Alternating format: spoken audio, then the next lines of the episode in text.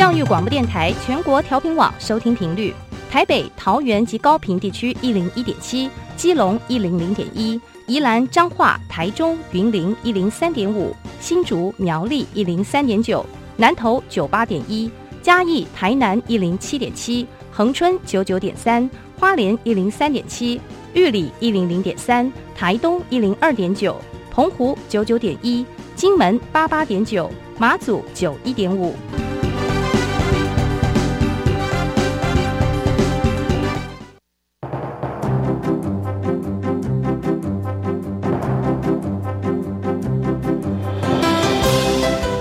台湾的教育要怎么做，才能使孩子面对未来的社会呢？当我们期待孩子改变的同时，也期待教师的教学方法跟着改变，家长的观念也一起改变，一起携手，协力同行。于林校长带您探索自发互动共好的十二年国教新课程，听见台湾教育的改变。欢迎收听《国教协作向前行》。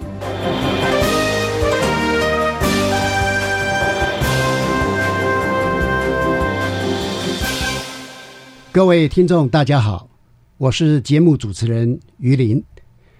最近呢，有一个新的名词，很值得我们关注啊，叫做斜杠青年。斜杠就是 slash。那如果你要解释什么是斜杠青年，很简单啊。假如人家问你，哎，你的职业是什么？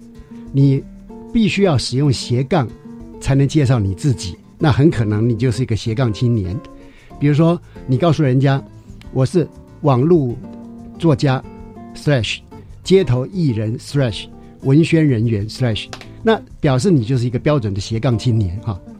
那所以斜杠青年，它代表的是无关乎事业的成功或失败，而是一种新的社会态度哈。所以可能未来每一个年轻人都可能成为斜杠青年。那我们为什么要谈这件事呢？因为哈，在今天的整个局势的发展是非常快速的，这也是我们新课纲这一波改革当中特别强调核心素养以及呢跨领域的学习。那么就是希望未来孩子呢，他在因应变化多端的世界里边，他能够适应的更好，他能够更有成就。好的，呃，今天我们要来分享的是十二年国教新课纲的示范学校的前导学校。国立南洋女中，在多元选修、校定必修、弹性学习时间、公开观课啊，以及很多方面的呃课纲推展的珍贵经验啊，呃，现在来为您介绍今天的贵宾——国立南洋女中曾碧光校长。那曾校长呢，他是台湾师大资讯教育毕业之后啊，又取得了国立台湾师大公教学系的硕士跟博士学位啊。那我刚看了一下校长您的这个任教的资历啊，非常丰富。他曾经在国立淡水商工、宜兰高山担任过导师、组长、主任跟秘书。呃，曾碧光校长您好。呃，主持人于校长好，各位听众大家好。好的，我们今天之所以啊要访问呃南洋女中的曾校长哈，就是我们知道南洋女中在这一波新课纲的发展当中哈。呃，扮演了一些重要的角色，是不是校长可以先简要的在这方面做个说明？是，谢谢主持人。呃，南洋女中在我们这一波的新课纲里面呢，呃，陈蒙这个部里面的一个指导啊，给我们一些机会来共同参与在课程的发展。那尤其是在我们这一次非常强调的弹性学习时间这个区块。那我们在课程规划及实施要点定定的这个初步阶段，嗯，其实本校也参与了这个弹性学习时间的相关要点草案的一个拟定。是是。那这个草案拟定之后呢，我们再送出去，啊，到国教署再去做一个整并，也就是后来我们现在课程规划及实施要点里面所呈现的有关弹性学习时间这个部分的相关的要点，可以说最开始的时候呢，啊，就是有本校的同仁呢一起参与。那当然有在这个专案的里面呢，我们也学习很多。那第二个呢，就是有关在课程评鉴的这个区块。那课程评鉴，我想也是我们这一次在新课纲里面呢，啊非常重视的一个区块。那当然，我们这次的新课纲里面呢，强调的是所有的高级中学在课程发展里面都要导入这样的一个概念。那也非常荣幸，我们有这个机会能够共同参与在课程评鉴的一个啊相关方案的研定。那我想这个部分呢，啊目前都有一些成果，我们会逐步的呢按照啊书里面的一个指导呢，我们逐步的来做一个发展。谢谢。呃，对于南洋女中在新课纲的参与方面哈，我们很敬佩啊。那今天呢，我们会比较聚焦在南洋女中有申请我们的前导学校。那不知道当时啊，在申请前导学校，校长您是怎样的思考？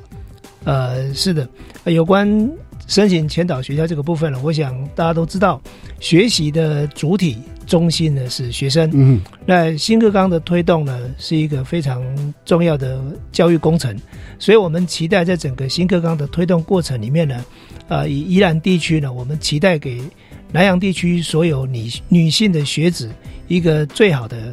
课程跟教学的学习环境，也就是说，我们希望呢，透过前导学校的参与，能够深化我们在课程设计以及啊教学品质的提升上面呢，让我们南洋地区所有最优秀的女性的学子都能够接受到这样一个课程的改变跟提升。那我想，我们也希望呢，借有这样的一个参与啊，在我们人才培育上面呢，再一次的往上再提升。那我想，这是我们最初的一个初衷。那当然，大家也都了解哈，在课程设计上面，其实是一个漫长的过程，它并不是一触可及的，所以我们才会期待说，透过前导学校的参与，我们能够啊，对于新课纲有更多的理解，更多的参与，更多的投入。嗯，那让我们在课程的设计上面，在教学的设计上面呢，都能够有啊最佳的一个品质。好的，谢谢。呃，这样听起来哈。校长已经有一个完整的一个思考跟布局，才去申请。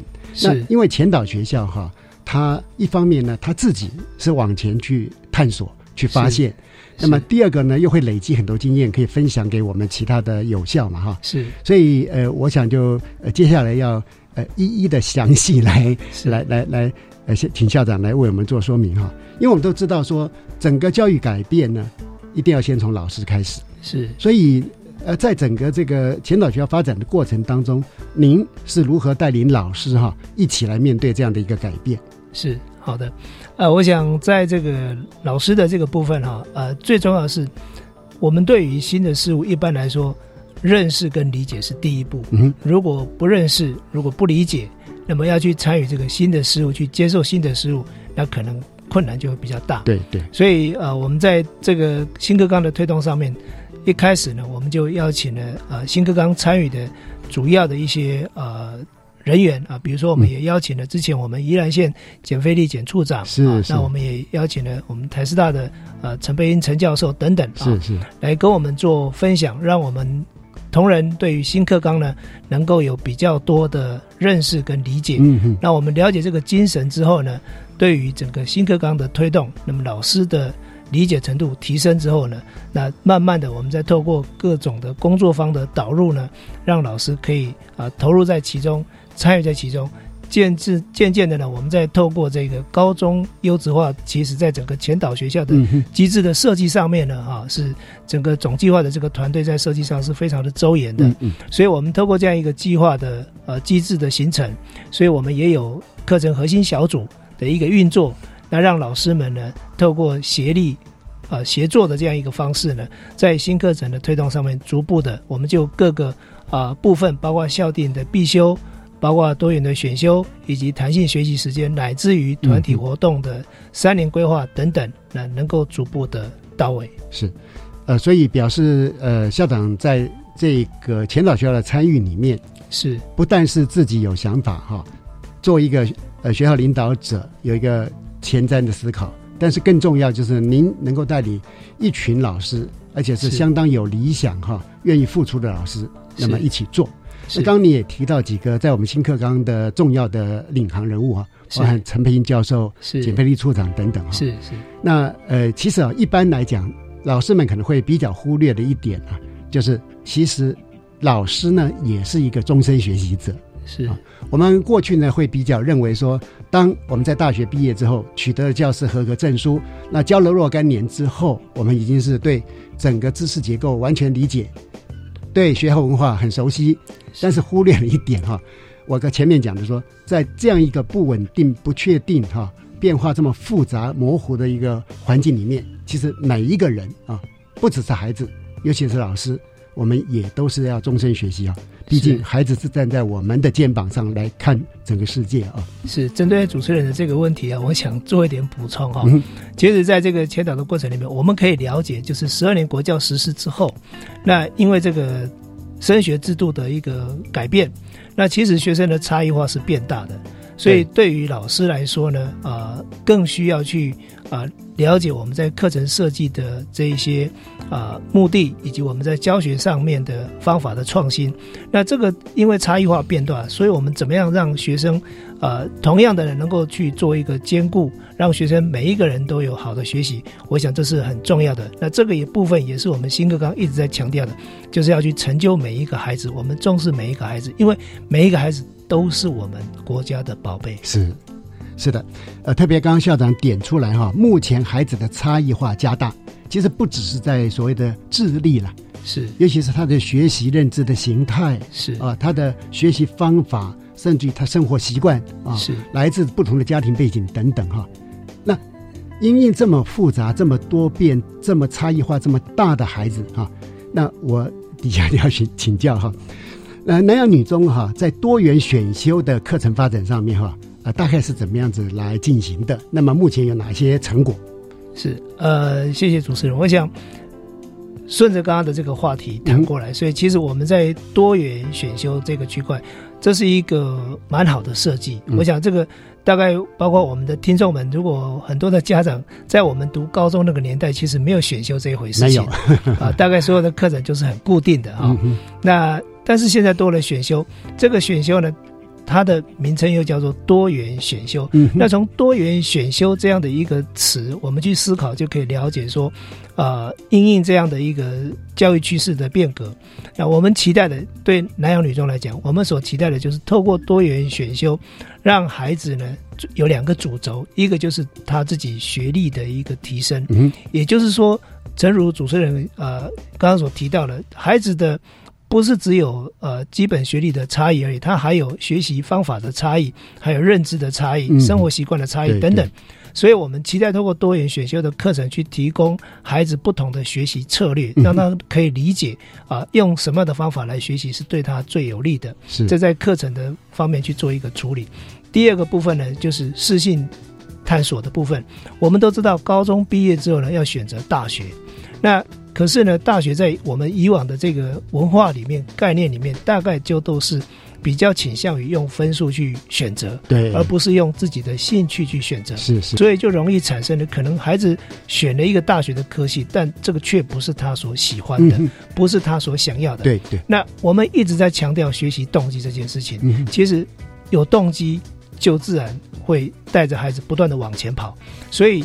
呃，怎么样帮孩子找到他自己的人生定位是非常重要的，所以我们期待透过多元选修的课程里面，去提供学生在大学之前的这些预备的认知跟理解，这很重要嗯啊。比如说，我们有相关的这些呃私信的课程，让孩子去理解他是不是适合将来进到大学的相关科系。那这个还对孩子的呃这个成长是会有很重要的影响的。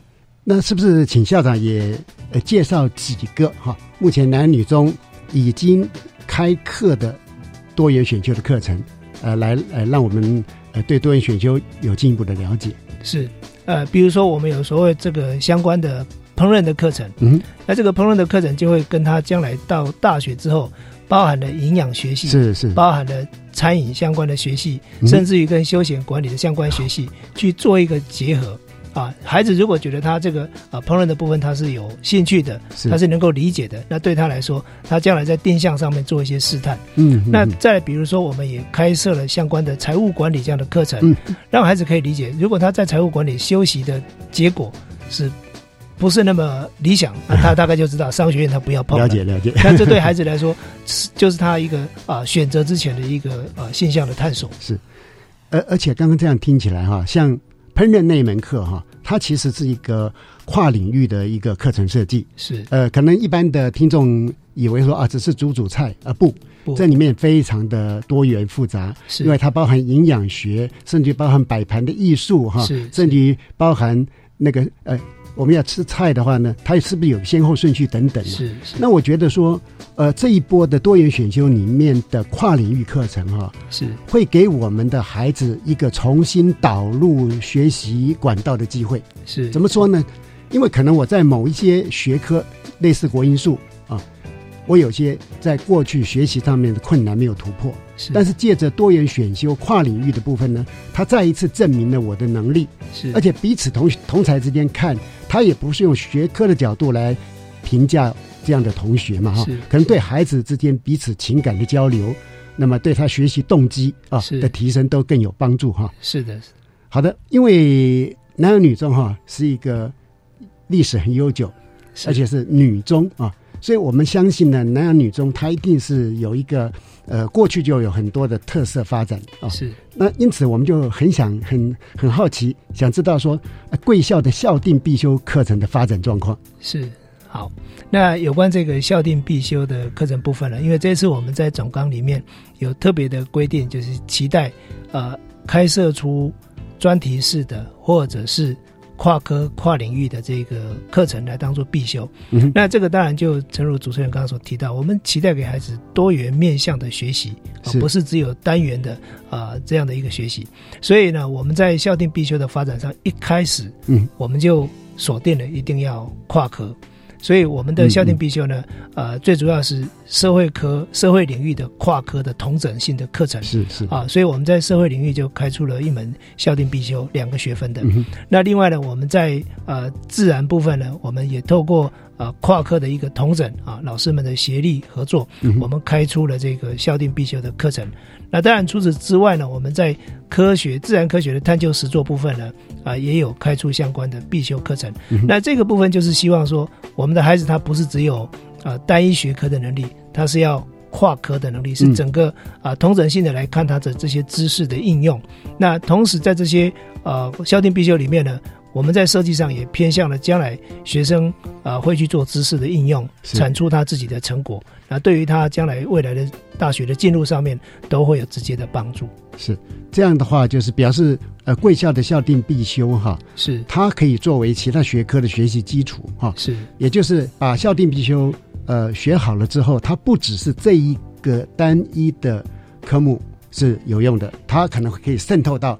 各个不同类别的学科里面去帮助他的学习是没错没错。那么因为呃我们刚讲男儿女中，因为他招收的是呃女生哈，是校长刚也几次有提到这个所谓的呃女性培养女性人才这一块哈，是呃不知道说在这方面呃学校的课程有没有一些呃这方面的回应？哦，是这个部分哈，我跟这个大家做一个分享，就是说我们针对。女性这个学子的一个培育，其实，在我们的课程上会比较偏向哈，我们会从学生历年的这个，我想我们现在在教育界很强调的就是说实证研究的这个基础，是是，所以我们会从学生历年的这个选系的倾向是。去做一个理解，所以我们在课程的设计上面呢，就会偏向于。从我们学生啊所对应到的学群，我们有十八个学群，那到底我们的学生在哪一个学群的选择的是比较多？嗯哼，那这个部分我们就会去做相对应的选修的设计，嗯哼，甚至于我们在这个校定的必修上面，还有我们所谓加深加广的选修上面，也会同步的去做调整，那么让学生呢可以因应他在学群选择的这个需求上去做一个调整啊，也就是说。即使是必修，也会有必中有选的概念。是，那尽量给学生比较大的发展弹性。嗯，我想最重要的是，我们帮助每一个孩子都能够适性扬才，找到他自己的定位，找到他人生的道路。是，那诶，目前校定必修的发展是不是已经到了一个呃相当成成熟？比如说哈，呃，我们一方面是校定必修，呃，开课的老师是不是呃已经？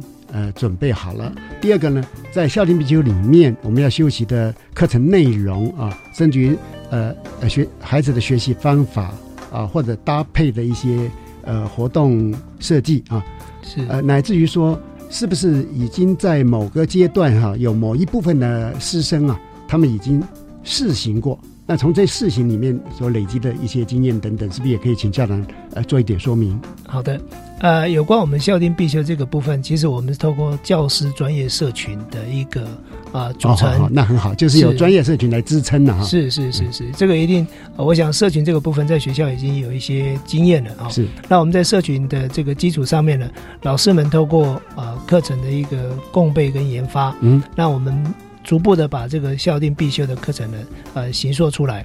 那同时呢，我们也在呃这个多元选修，我们目前就已经有多元选修，在这个目前的选修课程里面去做一个试行。啊，去了解嗯嗯是去了解说啊、这样的一个情情形呢，是不是啊、有没有需要再做调整、再做精进的地方？嗯那这个都是作为我们未来在校定必修啊、实施上面一个很好的基础。是好呃，这样听起来，我们的校定必修它的发展真的是完全依据整个课程的研发过程啊，是。就是有我们的教师专业社群，是。大家一起来研发啊，然后由这些专业社群作为我们的可能是未来授课或者是试行时候的呃前导部队，是。先去做理解，是。但在试行过程当中有累积很多丰富的经验。嘛，是那这些经验呃包含呃一些呃非常丰硕的成果，或者说一些觉得需要调整做改变的，那这个都会把这些经验再回到社群里面来做一些探讨跟分析哈。是的，没错。所以这样的话，呃，相信南洋女中校定必修的发展哈，它是一个完全按照我们学术发展过程啊、呃而那么产生的课程哈。是呃，我们希望说，在未来全面哈、推校定必修的时候哈、能够看得到更丰硕的成果哈、好的，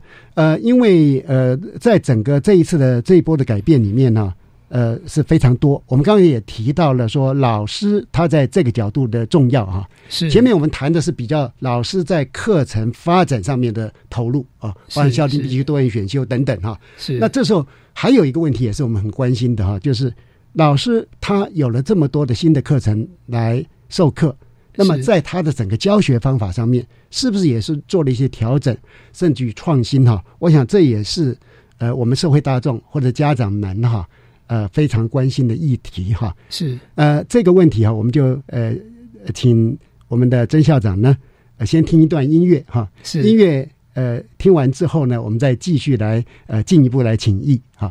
好的，啊呃，现在我们就先听一段音乐。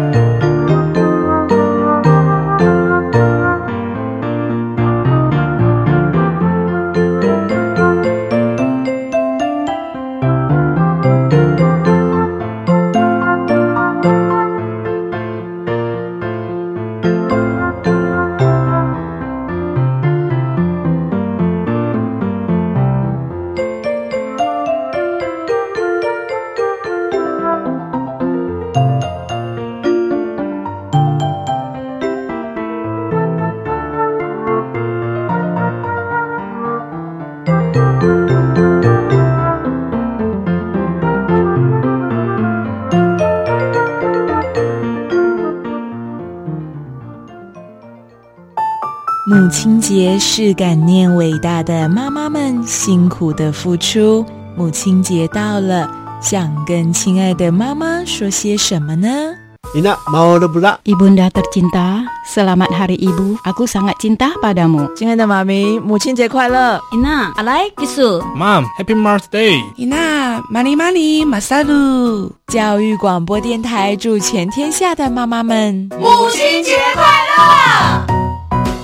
老师，为什么学校附近常常有老师和教官在巡逻啊？啊，那是热点巡逻。我们和警察都会巡查校园附近有没有偏差或违法行为的青少年，适时的劝导和处理，共同维护校园周边环境的安全。所以这样，我们的校园就会更安全喽。是啊，教育部和警察机关合作，在校园周边建立杜绝吸食毒品热点巡逻网，希望让学生有一个安全与健康的学习环境。以上广告，教育部提供。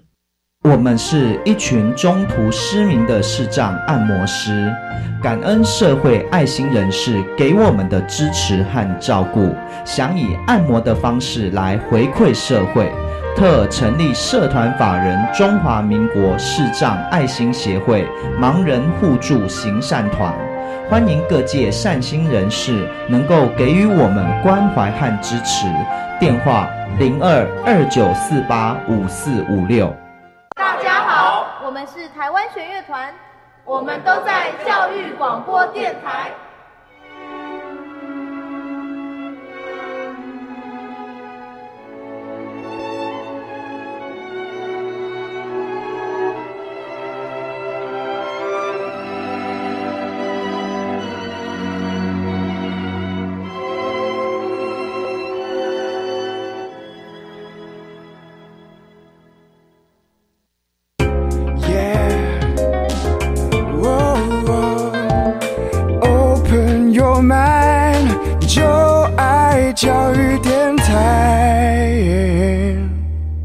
各位听众，大家晚安。呃，在上一段的节目当中，我们已经请教了南洋女中曾校长哈，有关他们学校在多元选修、校定必修，以及啊如何呃带领老师们一起来参与这样的一个改变哈。呃，我们已经做了一些了解哈。那我们也知道说，因为老师是整个改变的核心动力，所以我们也很关心，就是。在这样的课程发展之后，哈，呃，我们的老师有没有哪些的创新的教学方法？是啊，谢谢主持人。我想这边呃，有关学校老师在这个呃教学的创新上面呢，有几点可以跟大家来做一个分享。第一个是我们在学校里面呢有学思达的教学法，嗯哼啊，比如说我们呃高敏欣老师，嗯，他在这个部分的国文的教学哈，在整个学思达的教学法里面。有很多的这个创新，那甚至于呢，硬要到国外去做发表，哇啊！所以我想这个部分呢，是一个呃教学上的一个创新。当然，其实我们整个国文科的教学团队呢，也可以说是。啊，在教学上是不断的创新。除了这些教学法之外呢，还有其他的啊，配合学生的这个需求呢，在教学上不断的做调整啊。那期待的就是给学生最好的一个啊语文教学的学习。是是。那第二个部分呢，就是呃，我们也有老师们呢从事作为所谓类似我们学习共同体这样的一个概念哦，做合作学习这样的一个处理啊，让学生呢在课堂上就可以有小组的学习。是。那彼此之间呢可以达到。啊，观摩跟激励，甚至于互相教导的这样一个功能啊。那我想，这个都是希望透过教学上的创新呢，在啊学生的学习上品质可以不断的提升。是是。那第三个呢，就是数位化的努力了哈。也就是说，我们在呃学校的教学里面，其实有一些老师是非常认真的。那期待呢，呃，老师的教学，尤其是在高中阶段，有的时候比较难的单元哈，可能不是听一次就能够懂的。哎，的确，哎。所以我们的老师呢，就会呃有一些，尤其是在我们数学的老师上面呢，他们会啊去把这个上课的过程先录下来，是啊录下来之后呢，上网，那学生呢再回去之后还可以再反复的听啊，所以就是说呢，啊期待在教学上呢也可以做一些数位化的努力，嗯，所以在教学方法啊，除了我们传统的这个讲授法之外呢，老师们也在各个呃可行的的这个教学方式里面呢，在做突破跟创新，是。呃，曾校长本身也是资讯教育方面的专家，哦、不敢，然后又有博士学位，我想哈，在整个教学创新方面啊，可以呃跟老师带领老师一起，那么往新的方向发展哈。是因为呃，刚您特别提到的目前几个比较重要的教学改变嘛，包含学思达，呃，学习共同体，或者说分组合作学习，是或者资讯融入教学或资讯融入学习哈，我想这些都能够让我们教学现场哈有一个活化跟产生一个鲜活的一个动力哈，是。对孩子帮助很大哈。是。呃，特别比如说刚刚讲到的学习共同体，在学生的在教学过程当中，孩子他们也形成了一个所谓的呃专业社群，是是。那我们的老师呢，在教室现场里面会跟学生一起来共构知识，也就是。学生跟学生之间一起学习，老师跟学生之间共同学习，甚至于在教师专业社群里面是老师与老师一起学习。是，那这就符合了我们整个新课纲啊，这个自动好啊，自发互动共好的那样的精神哈。是是。好，那接下来呢，呃，有另外一个问题哈，我们想请教一下，就在我们新课纲里面有规定嘛哈。是呃，总纲里面有说啊，为了持续提升教学品质，还有学生的学习成效，呃，塑造共学的教学文化，校长及每位教师每学年呃应该要呃至少公开授课一次啊。是。那不知道说在这一个部分，呃，曾校长在南洋女中目前推动的状况是怎样？是呃，这边跟主持人做一个分享，也跟各位听众做一个分享哈。就是我们学校在啊公开观课这件事情的推动上面呢，我想，嗯，啊，我们有一些创新性的做法哈。特别是我们在这个学年，从上学期开始，我们就办理了所谓的 Open Day 这样的活动。是是好，那这个 Open Day 的活动呢，就是我们让老师们自发性的登记。那在一个学期里面的啊某一段哈，就两天的时间里面呢，嗯。整个校园是开放的，所以我们接受宜兰县所有学校的国高中的老师都自由登记。是是。那我们有一些老师呢，他啊愿意参与这样的活动。是。那整个课堂是开放的。嗯。所以我们就让啊校外的老师可以进来，嗯接受这样的一个公开观课啊的活动。是。呃，因为在呃比较传统文化的影响之下哈，我们过去呢，呃教室是一个呃变成老师的王国啊。对，是。那么也常常被人家批评说，哎，我们教室变成形同黑箱嘛。那以刚刚呃男儿女中这样的做法呢，是是非常呃 open 的，把教室的情境哈、啊，让他们的同才，甚至于是呃宜兰县的其他的有效的老师哈、啊，是都有机会一起来呃来来观摩。是。那我相信呢，在这样的一个专业的呃呃观课。甚至于说，他们可能在观课之后会有一个回馈嘛，专业回馈是对公开授课的老师，我想呃帮助是很大的。是同样道理，对来观课的老师哈，他们有机会看到呃这么杰出的老师，那么愿意把他教学的呃历程能够让大家一起来分享，一起来讨论学习哈。呃，我觉得这种这种文化上面的改变哈，可能是我们呃下一波呃这个新课纲啊。所要追寻的那一个比较理想的情境啊，是的确，就就陈如主持人说提到的哈，就是呃，在这样的过程里面，因为我自己本身也有参与这样的一个，这个我接着要请问校长，因为我们是校长跟老师都要呃公开授课一次嘛，是。那是不是？呃，您就谈谈您本身这个公开授课的部分，是因为在这个过程里面呢，呃，我自己也有参与了哈，是。那我参与的过程里面，我想印象很深刻哈的。第一次接受这样的公开观课哈，而且后来我才知道啊，有一位啊外校的老师来观课，那这位老师呢其实是中央辅导团的老师啊，那 对我都是很内行的老师，是是是是很专业哈。那他也对我的上课呢给了一些意见跟回馈。是，那当然这样的一个过程里面呢，我想对我自己来说哈，都是成长，嗯。啊，都是学习。就好像主持人刚才有提到，其实我们在教育这个领域里面呢，是一个终身学习者。是，我们要不断的呃，用谦卑的心情，是保持精进，让自己的教学的这个啊能力呢，可以不断的提升。嗯，因为在呃不同的对象里面，我们的学生其实是会改变的。是啊，呃学生的改变，因为他成长的背景不同，对对，所以学生的认知能力也好，他的基础的啊、呃能力也好，都会不一样。所以我们在教学上绝对是不可能一成不变的。嗯那因此需要不断的去调整。那怎么样可以找到最适合的方法，用最适切的内容教导给当时的学生？我想这是一门教学的艺术。嗯所以我们透过这样一个啊、呃观课的过程里面，可以让我们自己得到反思，得到反馈。那同样的呢，我们在教学上面就可以不断的提升，这是一个专业成长必然的一个过程。是，呃，非常敬佩曾校长呃自我醒思哈。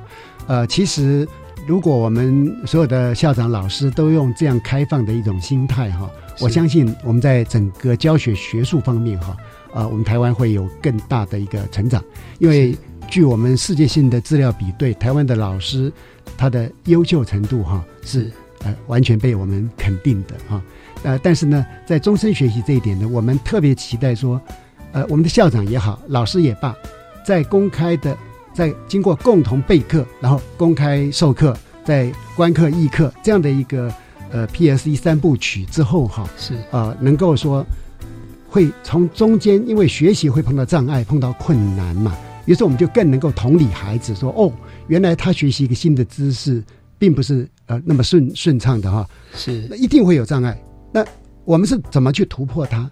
我们面对的障碍，我们是用怎样的方法来解决这个问题？这些经验哈，因为有自己的体验，我想对于孩去指导孩子哈，呃，效果就会更好。是的，是的。所以呃呃呃，校长有机会呃 就继续 跟老师一起共备呃观课议课哈。是这个部分我做一个分享哈，所以我们到了这个学期，啊到了这个学期，我们已经呃校内已经达成这样的共识，嗯就是我们每学期会有三分之一的老师是整个是参与这个公开观课的，嗯啊，三分之一的老师，啊三分之一嗯还有三分之一老师。那我们期许呢，透过这样逐步渐进的，我们到一零八新课纲推动的时候，是就所有的老师其实他都已经具备了。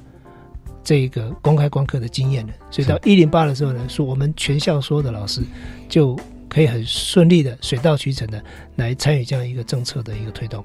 呃，非常敬佩，因为这个呃难度相当高，可是贵校可以在一零八之前哈，是就已经把它呃部署完成哈。是是好，接下来就是我们有一个问题，是弹性学习时间哈。不是知道刚因为校长几次有提到弹性学习时间嘛，是那我们也知道这一波对学生自主学习也是非常关切嘛。是那不知道校长您的想法是什么？是希望带来怎样的改变？嗯好，谢谢。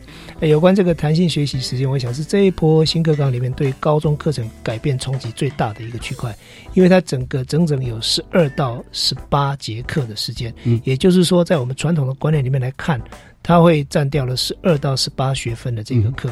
当然，这些是不算学分的，所以它是节我，所以它很重要，虽然是不算学分。是是没错，所以它叫弹性学习时间。嗯啊，它并不是正式的学分，但是它是弹性学习时间很重要的一个区块。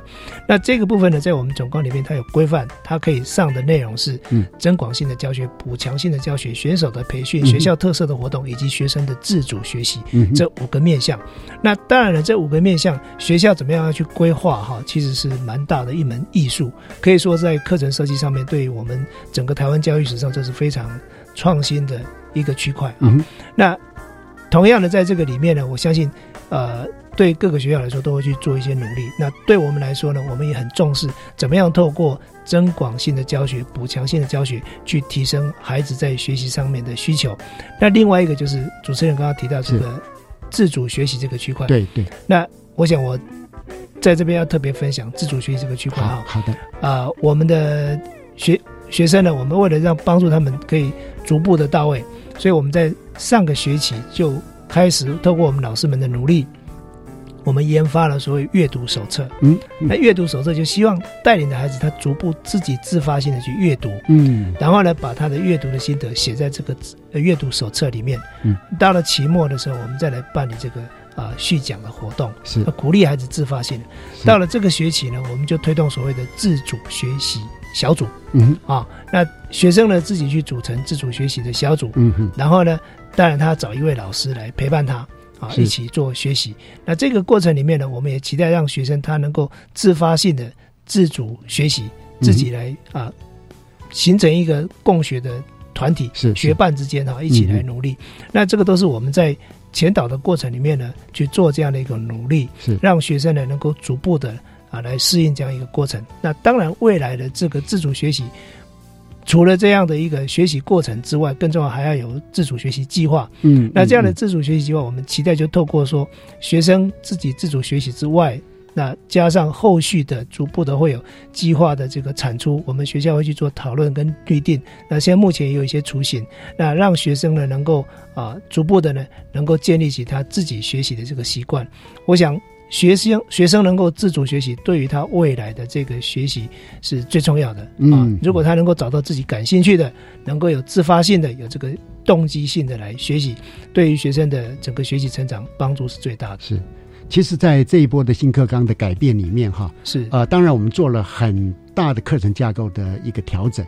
不过呢，呃，到最后，我们的学生是不是发展出自主学习的这种能量动力？哈，它其实就是一个非常好的一个呃检视的指标。是是的，没错。好，那呃，这样好，因为我知道曾校长您在新课纲呃参与也非常多嘛，哈。是不是也请您哈？就你参与新课纲的推动，包含担任前导学校，包含参加了很多国教署重要的呃要点的拟定等等哈？是是不是？呃，您做一个总结性的分享。是好的，谢谢。呃，我想这次的新课纲的推动，可以说是我们台湾教育史上一个整个非常重大的教育工程。嗯哼。而这个教育工程的转变呢，我想是呃，直击在世界的教育趋势上面。是是。那我们台湾呢？跟整个世界教育趋势是同步的，嗯，我们也提期待了，透过这样新课纲的推动，啊，我想很重要的是，我们这这一波新课纲里面强调的是培养学生的素养，是啊，也就这样的一个素养，它包含了知识、能力跟态度，嗯，啊，不是不是我们以往的只有重视知识层面而已，对，所以重视孩子除了知识之外呢，还有他能力的一个养成，是。还有。态度的培育，我想这个都是在我们未来培养呃世界公民上面非常重要的区块。嗯那也期待呢，呃，在学生的部分哈，我想这一波的新课纲重视的不是只有学生，还有包括了老师，是，所以是一个整体性的教育工程。嗯，所以在学生方面呢，我们期待透过素养的提升，让他们不论是在知识方面、在能力方面、在态度方面，都得到很好的建造。那同步的呢，在老师的部分呢，呃，老师的透过教师专业社群的一个形塑，那逐步的让老师的教师专业可以不断的提升，这是非常重要的。我们期待能够成就每一个孩子。是，呃，谢谢校长。那呃，我们觉得我们的家长哈也应该要参与啊，也不能当出这个缺席者哈。是，所以我们期待家长呢，也一方面强化自己孩子的基础学历，但是呢，也不要忘记他要。帮助孩子培养我们三面九项的核心素养，毕竟在未来的世界里面，这些核心素养是可以跨时代、跨领域的哈。好的，接着请您收听由白天主持的小单元课纲交流道。老师、同学、家长们请注意，关于十二年国教新课纲的疑难问题与解答，都在课纲交流道。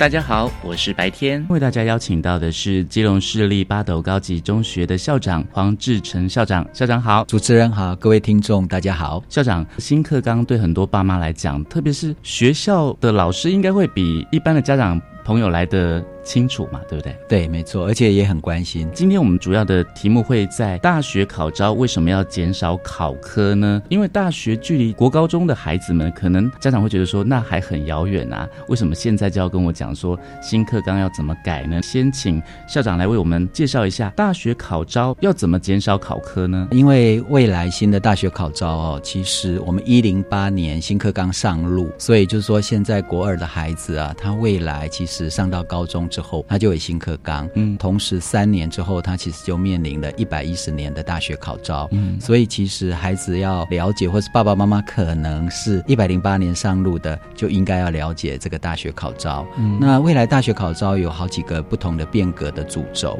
其中有一个蛮重要的，就是学测的考科数会减少。那因为现在学测的考科数还蛮多的，嗯那未来会有减少这个部分，这个部分应该是爸爸妈妈啦、孩子啦或者老师非常非常。关心的。关键。最关注的部分会减少几科呢？可以先透露一下吗？招联会其实已经很确定，那现在其实是五大科：国英数社字啊，这是目前。那未来呢，在一百零八年的考招就会先所谓的过渡嘛，哈，就会从目前的五科大学采集啊，就会变成剩四科，也就是国英数社字里面哦去挑四科，这是就大学可以采集的部分。那当然在。更以后啊，就一百一十年，就是真正新课纲实施之后的新考招，可能呢会延役降为三科，所以呢这个考科数它是会适当的下降。可能大家会关心的是说，那考科数下降之后，整个孩子的学习啊，会不会就是呃学习的效果或是学习的认真啊，会不会比较下降？大家可能会有关心这个问题，所以我们就要来问校长喽。所以学习力到底会不会下降呢？呃，我个人认为啊，这里有一个非常重要的配套，那可以保证说。我们整个孩子的学习，他可以有一定的学历啊，而且学历不至于受影响。同时呢，我们要兼顾整个新课纲非常重要的，就是孩子其实是多元的，他应该有不同的发展的面向，所谓适性。哦，多元这个部分，那关键在于说这个配套是我们所谓的学生学习历程这一块，也就是未来新考招他非常重视的是他在高中这三年整个学习的历程。那这个学习历程本身会是未来他申请入学非常重要的一块，因为这个会成为他被采计分数的一大块。那学习历程其实这三年当然包括所谓的学生的修课的成绩，当然有一些学生的实。作的作品，他展现出个人兴趣、性向，那都可以在学习历程里面，因应每个孩子不同的特质哦，他自己呢擅长的，他可以展现。记录在自己学习历程里面，那未来是一个资料库，那就会很完整，那很丰富。那这个部分就会成为大学在招生的时候，它会很重要，去看每一孩子不同的特质。因为大学其实各个科系是非常多样、非常多元。我想他没办法用一个所谓我们传统的大考试，所谓联考或学测，然后就做一个选材。那所以未来的选材其实很重视的就是我这样讲学生学习历程，而这一块其实是要花相。相当多的精力以及时间去做进行跟准备。那学测，我想就是相应的应该做适当的调降，来做一个平衡，这样子。嗯哼。可是校长，因为我们谈到学习历程，因为之前有谈过这个小单元嘛，那会发现说，像比方说，我是一个学生，我比较喜欢的是课外的探索。如果说这个科系它未来可能不是很注重课外的探索，它注重的是学科的能力，那怎么样来权衡呢？其实未来因为学生学习历程的关系，哈，大学目前。前也在积极的做这样的一个准备跟应应。其实目前大学哦，在做准备的方向，它不会只看重所谓的特定学科能力而已。因为呢，整个学习历程里面还有一块哦，是学生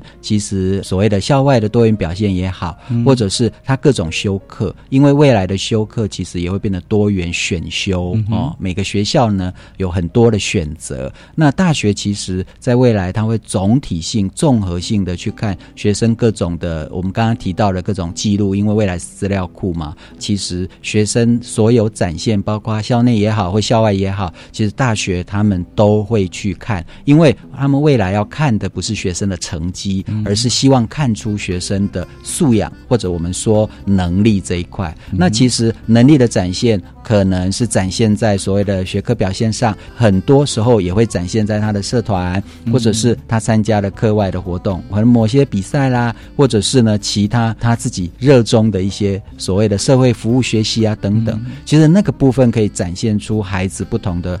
面向特质或所谓的大学会蛮重视的，就是我们说的能力这种这种导向的。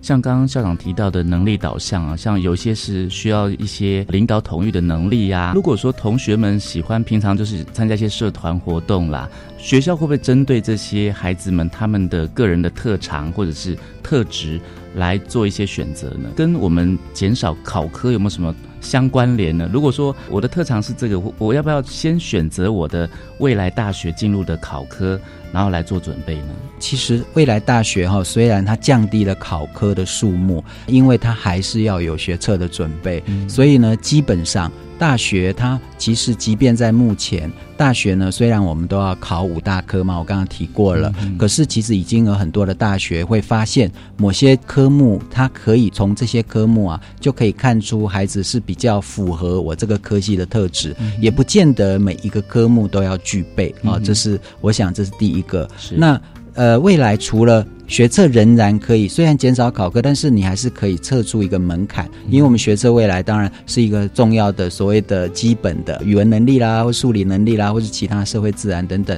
啊这种笔试上面，但是它是一个是门槛啊，仍然是可以被看到的。那进而在第二阶段的时候，其实当然还是会有面试，那更重视的是学生学习历程，比现在要有更丰富的判断的 data 在里面了，因为现在其实并没有一个资料库，对哦，那。所以呢，我们很难以大学的角度，他现在是不容易从丰富的资料去判断孩子是不是有所谓刚刚领导统御，可能我是某一个政治系，或者是所谓的比较重视领导统御的相关科系。可是未来孩子因为有记录这些东西，比较容易，而且可以看得出来孩子呢具有这些特质。那这也是学生学习历程在未来会被大学重视的。很重要的原因，因为我们可以从比较多元的这种表现，或者是各种学习历程的记录，那是很丰富的。那确实是除了我们学测的考科之外，还可以多一种更能够判断出孩子特质跟能力的这样的一个资料。可是校长，因为爸爸妈妈通常都会有一些疑问，想说，如果说我的孩子需要未来的能力的话，那他们要不要继续去补习啊？补这些呃才艺呀，或者是增添他们的艺术天分啦？去绘画班啊什么班？您觉得需要这样子吗？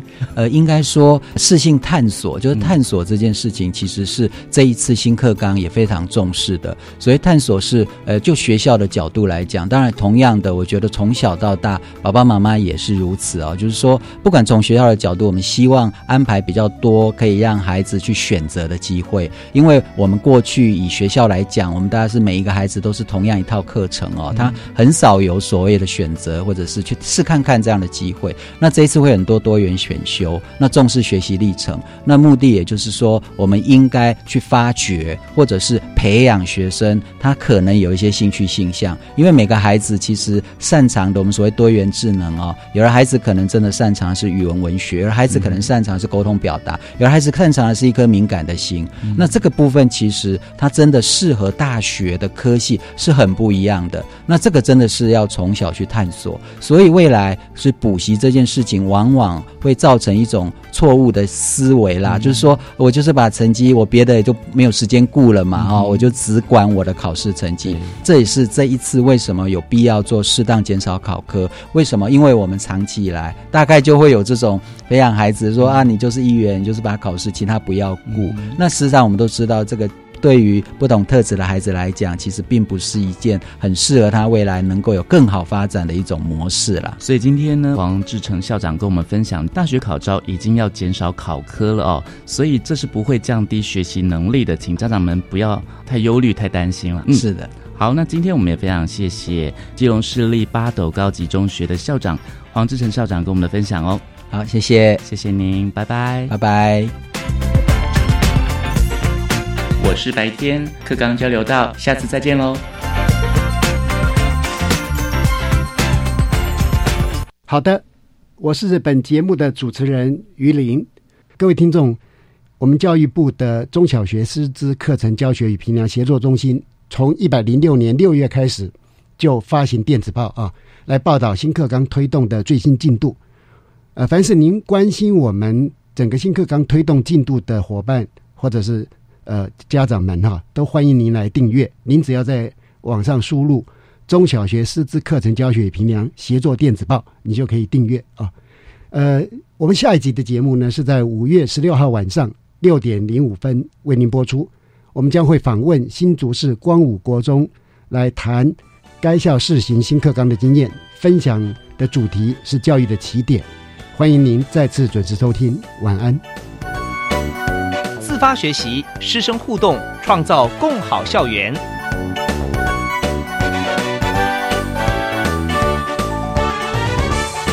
国教协作向前行节目由教育部提供。